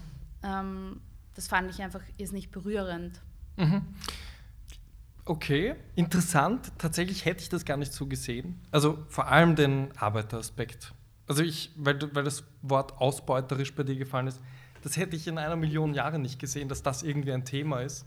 Äh, vor allem auch bei demjenigen, bei seinem Arbeitskollegen, der äh, in Pension geht. Also ich habe schon das Gefühl gehabt, dass eine so starke Identifikation mit äh, ich als Person habe einen Auftrag in der Gesellschaft, welcher das auch immer ist, und auf einmal habe ich den nicht mehr. Ich glaube, er sagt in einem Satz, ich wäre lieber als junger Mann gestorben und jetzt bin ich dazu verdammt, äh, alt zu werden und keinen Zweck mehr zu erfüllen. Also kann man natürlich so lesen, dass, dass sie ausgebeutet werden, aber ich glaube, sie sind halt, ja, äh, ganz woanders daheim. Ich habe nur vorher den falschen, möglicherweise falschen Ausdruck gesagt und gesagt, es gibt keine Handlung. Es gibt ganz viele Handlungen, aber es gibt keine es ist kein Dreiakter, sagen wir so. Und es ist kein, das ist das Große, was ihnen passiert. Und das finde ich immer das Faszinierende an, den, an, den, äh, an vielen von ihren Filmen. Sie ist eine, eine Beobachterin in, im Alltag von Leuten, äh, so als ob sie zufällig jetzt gerade in, an dem Moment im Wohnzimmer wäre und äh, uns teilhaben lässt an diesem Mittagessen. Und das ist jetzt nicht das große Mittagessen, weil es die Verabschiedung ist, sondern zufällig ist der da und sie stehen und essen Reis aus dem Reiskocher. Und dieser Reiskocher ist, glaube ich, auch ein, ein, ein ganz wichtiger und zentraler äh, Punkt, als der bringt alle zusammen. Ich glaube, eine, eine, ein, eine schöne Hommage an Osu, einen ihrer großen Helden. Und sie sagt auch immer, das ist eine, eine Reminiszenz an äh, Late Spring. Wie heißt Late Spring schnell? Wahrscheinlich genau übersetzt. Äh, später Frühling. Ja.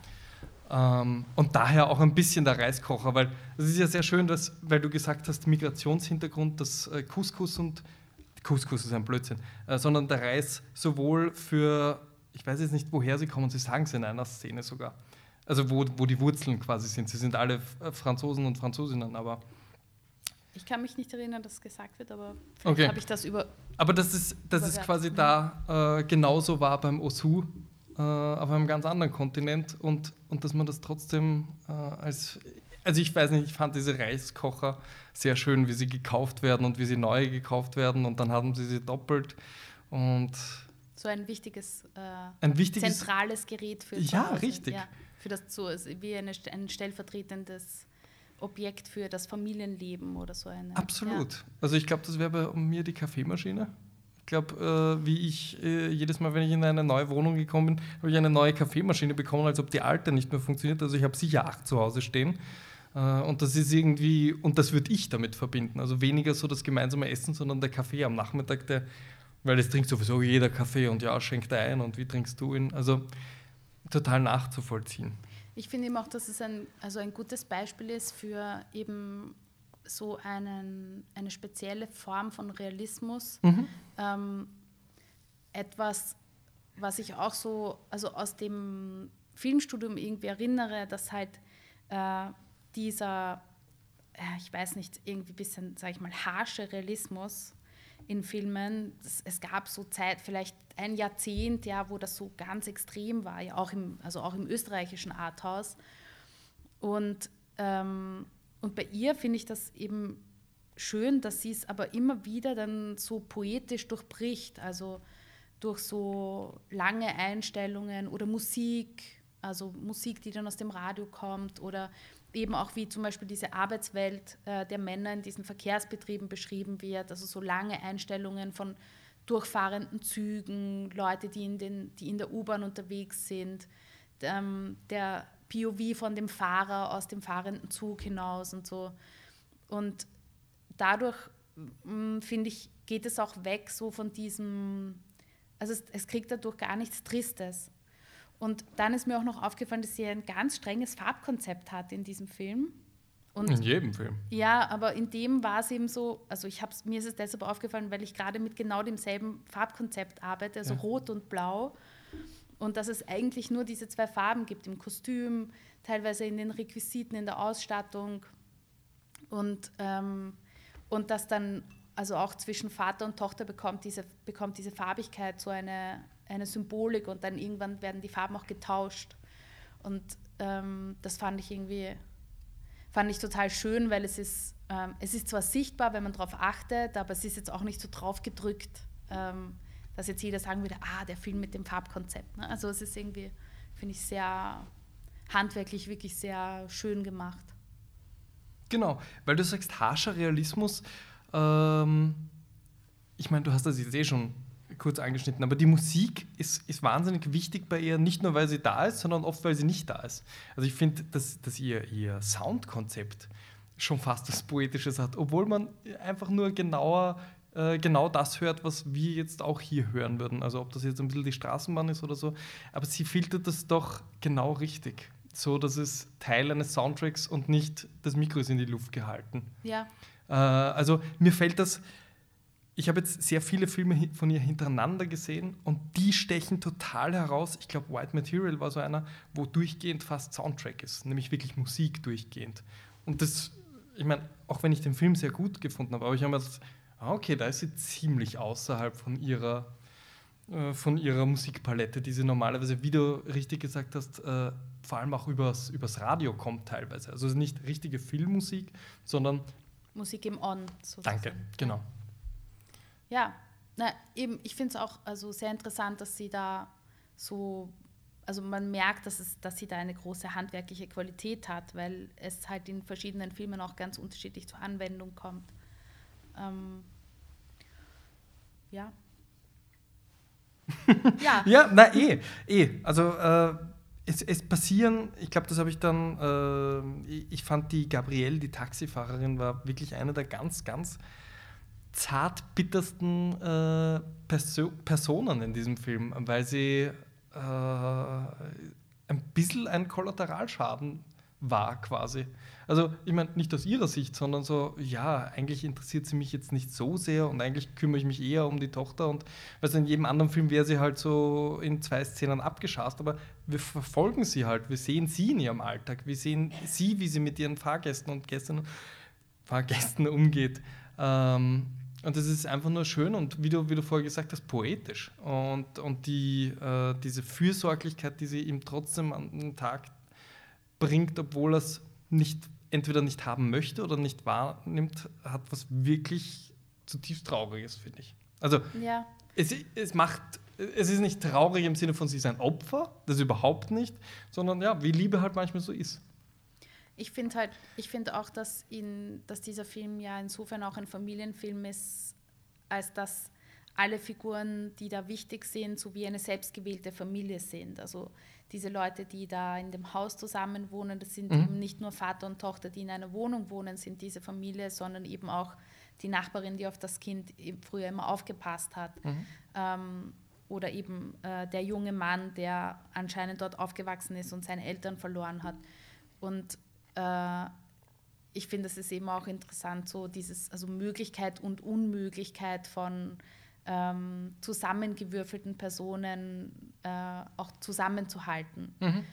Und auch, finde ich, irgendwie schön verhandelt, also Generationen und die Möglichkeiten, ähm, die es noch gibt in einem Leben. Also wenn man mal so oder so alt ist, dass man irgendwie sich das Leben gestaltet hat und dann halt auch die Früchte erntet von dem, was man gesät hat oder mhm. eben auch nicht. Und eine gewisse Einsamkeit oder man fragt sich dann, ja, was wird dem Vater bevorstehen? Ja. Wird er einsam sein? Ähm, und dann natürlich also die Tochter, die alles noch vor sich hat und so. Ja. Ich glaube nicht. Er hat nämlich am Schluss die 35 Rumgläser getrunken. Genau. Also das ist diese Akzeptanz so, das ist jetzt so und auch, dass er ja. halt mir fällt leider kein besserer Ausdruck ein, aber weil es so ist, weil er sie freigibt. Ja. Weil er sagt, so bitte.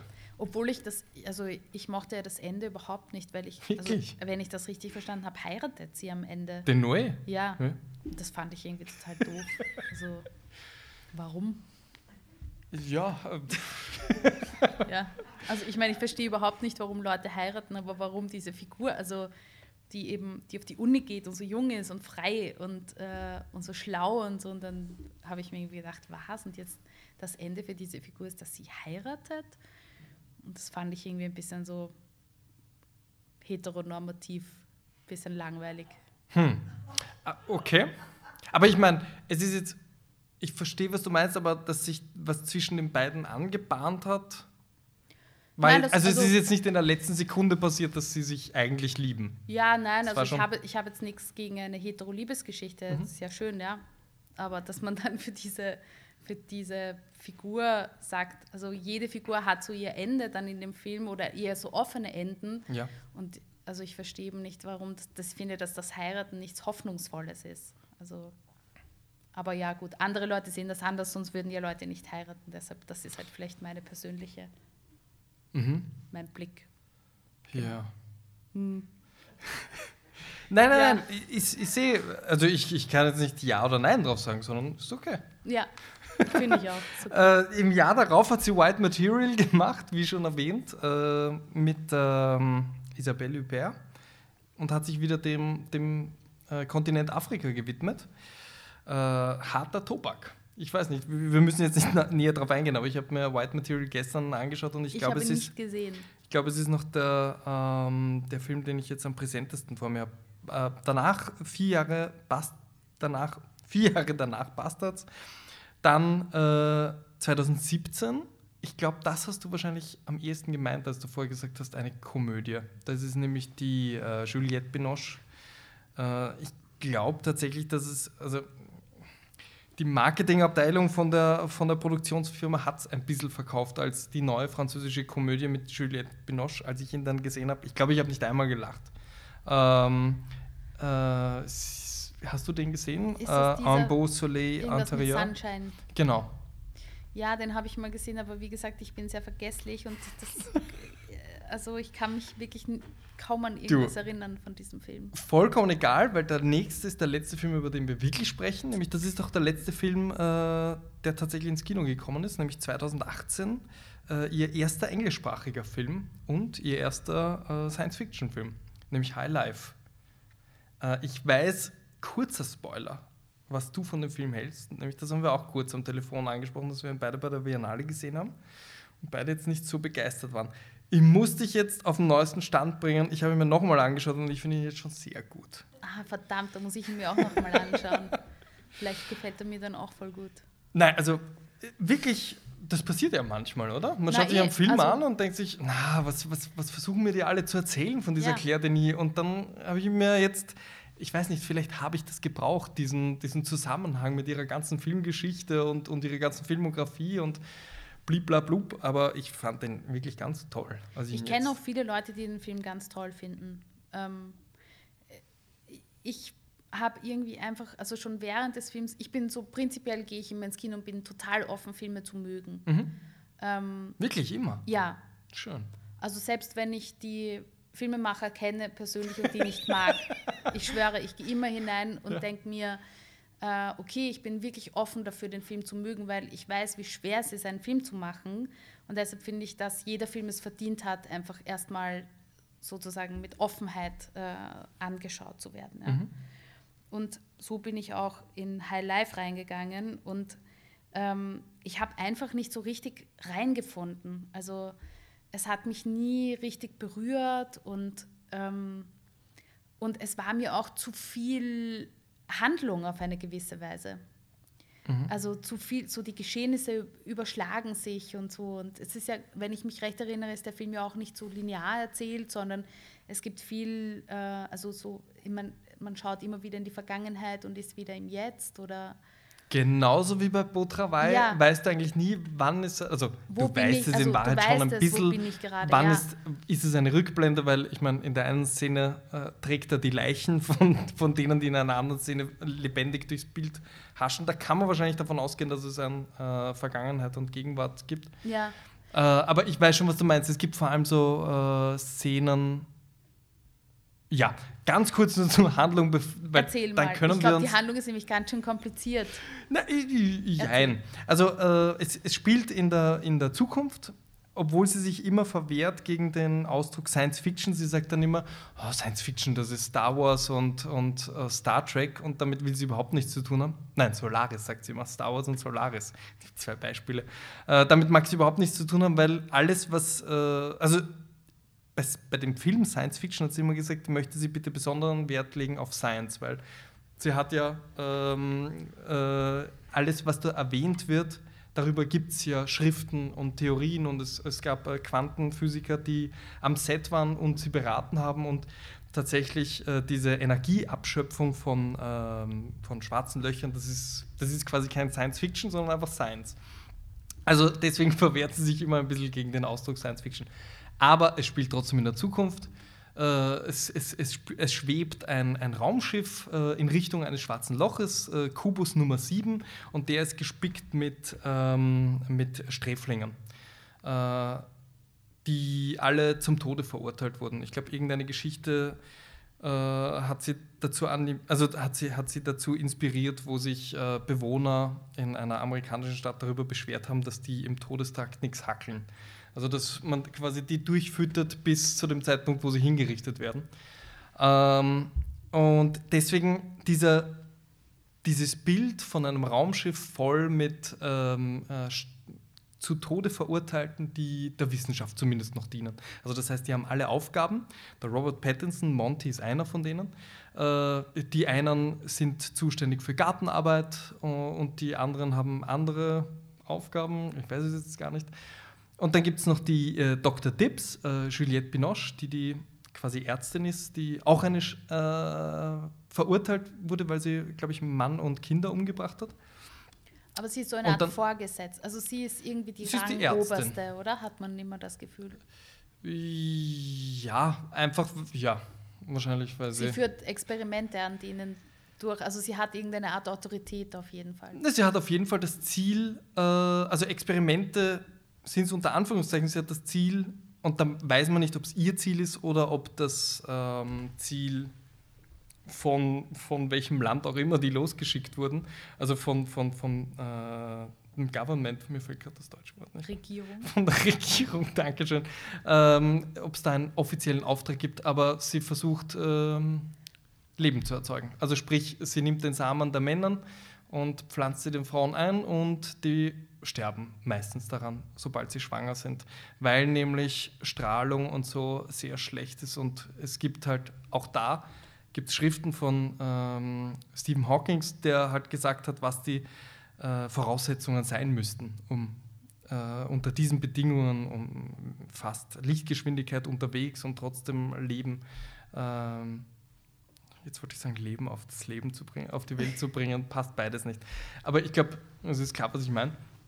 Ähm, und ja, also das heißt, sie, die, die Beteiligten sehen sich natürlich als Versuchskaninchen, weil sie werden belohnt. Also die Männer werden belohnt mit äh, Süßigkeiten oder, oder, oder extra Rationen an Nahrung, wenn sie ihren Sa Samen abgeben.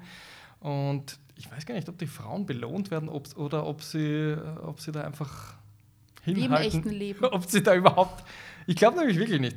Äh, oh ja, natürlich, sie kriegen alle, sie kriegen, glaube ich, alle ähm, Tabletten. Sie bekommen alle Tabletten. Und der Einzige, der sich wehrt, weil er keinen äh, Samen hergibt, ist nämlich der Mönch, der Monty. Also der lebt dort asketisch, zumindest in der einen äh, Zeithandlung, die wir da äh, wahrscheinlich als Vergangenheit präsentiert bekommen.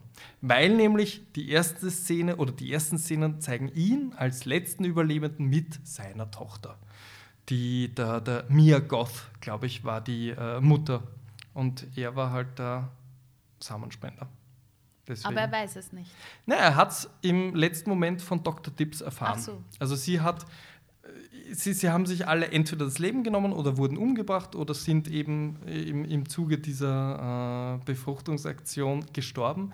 Und sie, als sie Leben äh, geschaffen hat, quasi mit der Mia Goth, hat sie gemeint, ihre Aufgabe ist hier erledigt und jetzt kann sie sich umbringen.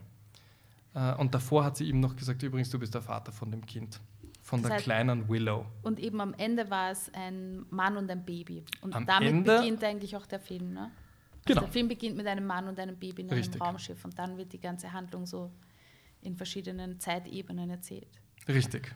Ich habe das auch so in Erinnerung, dass es ähm, ein bisschen was so wie von einem psychotischen Trip hatte. Also dieses Springen zwischen den äh, Zeitebenen dass man manchmal nicht wusste, sind das seine Erinnerungen oder sind das Dinge, die er jetzt gerade sieht?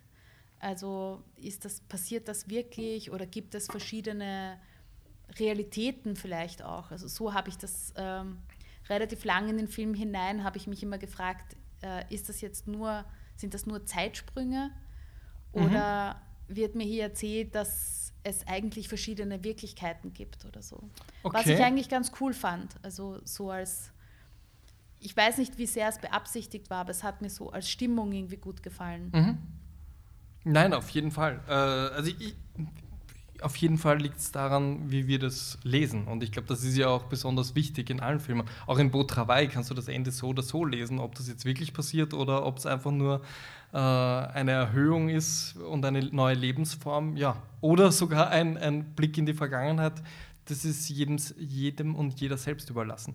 Aber in dem Film ähm, und deswegen finde ich es einen schönen letzten Film. Äh, ich meine, der nächste Film wird bis also es ist ja nicht der letzte Film, weil der kommt ja bald raus, aber einen bisher schönen letzten Film.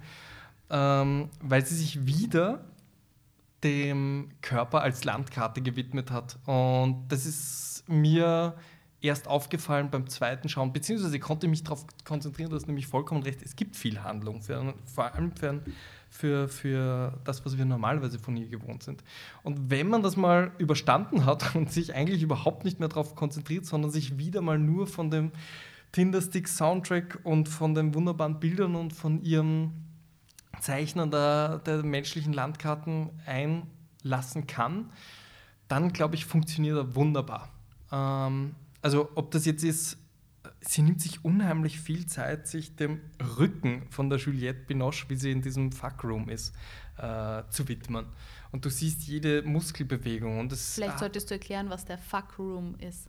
Achso, der Fuckroom, naja, das, was halt jedes gute Raumschiff hat, äh, ist, der, ist der Raum, wo man sich irgendwie sexuell äh, bedienen kann. Nämlich es gibt eine Maschine, wo einerseits Juliette Binoche drauf reitet, die äh, so einen silbernen Dildo hat. Äh, ich glaube, es schaut ein bisschen aus wie so ein Mechanical Bull, auf dem man halt reiten kann. Wie ihn die Männer nutzen, weiß ich nicht. Und es hat mich, glaube ich, auch nicht wirklich interessiert. Vielleicht gehen sie einfach nur zum Wichsen rein. Genau, ich glaube, so wird das erzählt. Also den, an den Fuckroom kann ich mich erinnern. Ich kann mich äh, ein wenig erinnern, aber daran kann ich mich voll gut erinnern. Ja. ja. Genau, und der wird natürlich auch nicht betreten vom Monty, vom Robert Pattinson. Aber sie raubt ihm ja dann den Samen. Ja, oder? natürlich. Irgendwann ja. muss er ja schlafen. Ja, ja, genau. Sie geht hin. Genau. Nein, das fand ich nämlich ganz witzig wieder. Also, da, ich weiß, dass ich da so ein bisschen in mich hineingelacht habe im, im ja. Kino. Ja. Naja, es war ja auch sehr witzig. Ja. Genau. Sie hat, äh, sie ist des Nächtens ist sie zu ihm hingegangen, hat ihm abgezapft äh, und quasi gleich ins nächste Zimmer der Boise, der Mia Goth, rein und so. Und die dann damit befruchtet. Richtig. Ich habe nur deine Handbewegung übersetzt. Ja, ist schwierig, ist schwierig beim Podcast ja. äh, mit Handbewegungen zu arbeiten, hast du vollkommen recht. Ähm, also das, wie gesagt, der Rücken einer Juliette Binoche, die, äh, die roten Wangen von der Mia Goth, wie sie, wie sie wirklich anfangen die Farbe zu wechseln. Und dann natürlich dieses, und das finde ich schon sehr schön, weil du sagst, du, äh, es gibt so viele Zeitsprünge. Du siehst und sie nimmt sich auch wirklich Zeit dafür, diese, diese Kleinigkeiten, äh, Kleinigkeiten, die sich ändern im Gesicht und am Kopf und überhaupt äh, vom Robert Pattinson. Also ich meine, dieser, dieser Prozess des Alterns in einem, in einem Raum, der, ja, der Raum ist ja vollkommen egal. Also das ist der der, der, der, Urraum quasi, in dem er sich ja bewegt, weil er hat dort nichts außer, er geht von A nach B, er hat keine, er hat keine Begleitung, außer eben das Baby, das ihm mit den nervtötenden Schreien äh, ja, zusetzt, kann man glaube ich sagen, weil er ist immer zwischen, zwischen äh, unendlicher Liebe für das Kind und das in diesen Blicken und in dieser Zärtlichkeit und dann ist er draußen und ist quasi mit Babyphone, mit dem Baby verbunden und sein schmerzverzerrtes Gesicht, wenn das Kind halt schreit. Also ich fand, das waren halt irgendwie Bilder, also die. Ich weiß, dass mir es nicht gut gefallen hat, ein Moment, als ähm, sie einem anderen Raumschiff begegnen mhm. und äh, in diesem Raumschiff sind dann lauter, also quasi wilde Hunde. Ja die irgendwie Kubus da drin überlebt, überlebt haben. Und das fand ich irgendwie so, ja, es war irgendwie also traurig und furchteinflößend. Mhm. Und so diese, einerseits diese Hoffnung und dann denkt man, ah, wow, toll, wenigstens irgendwelche Lebewesen. Gleichzeitig hat er dann auch Angst irgendwie vor Infektion oder so. Genau, die Kleine möchte, möchte gerne einen Hund haben. Und so, genau. Und wo man dann sieht, okay, du, du bist eh schon völlig verloren, du bist der letzte Mensch mit einem, mit einem Baby und du kannst nicht einmal dich den Hunden annähern, weil es einfach zu gefährlich ist. Mhm. Wirklich traurig. Aber arg, also ein guter Einfall. Und ich habe das auch noch so stark als Bilder in Erinnerung. Und natürlich das ganze Setdesign von dem Film ist halt irre. Nein, äh, also ich, ich wollte mich jetzt ein bisschen aufhängen auf dem, auf dem Satz, Dass dir das nicht gefallen der, hat? nein, der vollkommen, also der, der, der so viel beschreibt, dass du sagst, du kannst dich vor allem an die Bilder erinnern. Weil ich meine, ich habe jetzt, glaube ich, deswegen die Handlungen einigermaßen parat, weil wir diese Filme gerade gesehen haben. Aber ich weiß genau, dass ich in einem halben Jahr wenig davon äh, wiedergeben kann, aber sagen kann, das und das Bild, das werde ich nicht mehr vergessen. Ja, das stimmt. Und das ist ja auch, finde ich, ein, äh, also ich, ich glaube, die Filme, die mir am wichtigsten sind, sind für mich so, ich könnte gar nicht erzählen, was der Plot ist, interessiert ja. mich auch gar nicht, aber ich erinnere mich an Bilder und ich kenne die Figuren. Mhm. Also ich hab, bin irgendwie diesen Menschen mal begegnet und wenn ich den Film wieder anschaue, dann ist es so wie einen alten Bekannten oder eine alte Bekannte zu treffen. Also ich weiß, ich habe diese Menschen schon mal wahrgenommen und gespürt und das finde ich irgendwie, also bis bei Botra war es mir das ganz stark so gegangen, dass ich diese verschiedenen Charaktere total abgespeichert hatte, obwohl der Plot mm, ja irgendwie so was ganz Flüchtiges ist. Ja.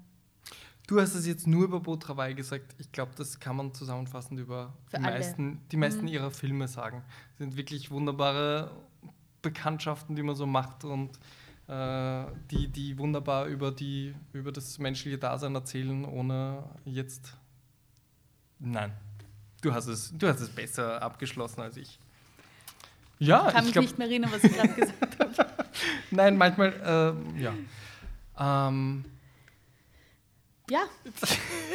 Na wirklich, ich habe ich hab tatsächlich, äh, manchmal finde ich einen ganz guten Ab Absatzschluss, manchmal, äh, einen Schlusssatz, manchmal nicht.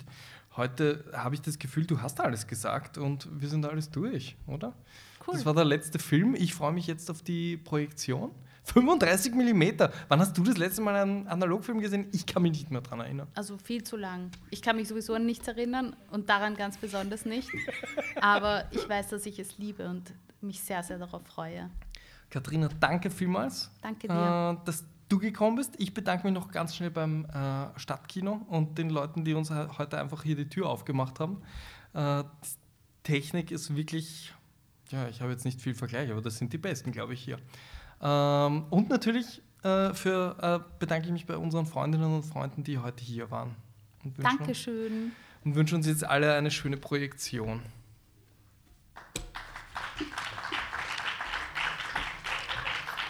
Danke vielmals. Und ich glaube, wir haben jetzt, wir haben so auf die Tube gedrückt, dass wir jetzt 25 Minuten Pause draußen haben, bis der Film anfängt. Eine gute Bierlänge.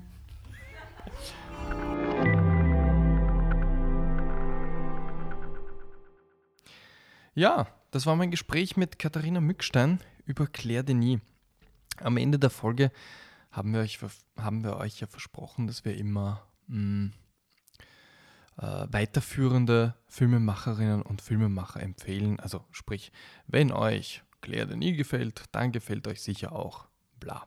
Und dieses Bla ist in dem Fall, sind gleich zwei RegisseurInnen. Ähm, und zwar habe ich äh, sofort an eine denken müssen, ähm, weil, sie, weil, sie, weil sie ganz wunderbare Erzählformen findet, so wie Claire Denis, ohne jetzt großartig äh, Wert zu legen äh, auf, auf eine stringente Handlung oder, oder dass etwas passieren muss.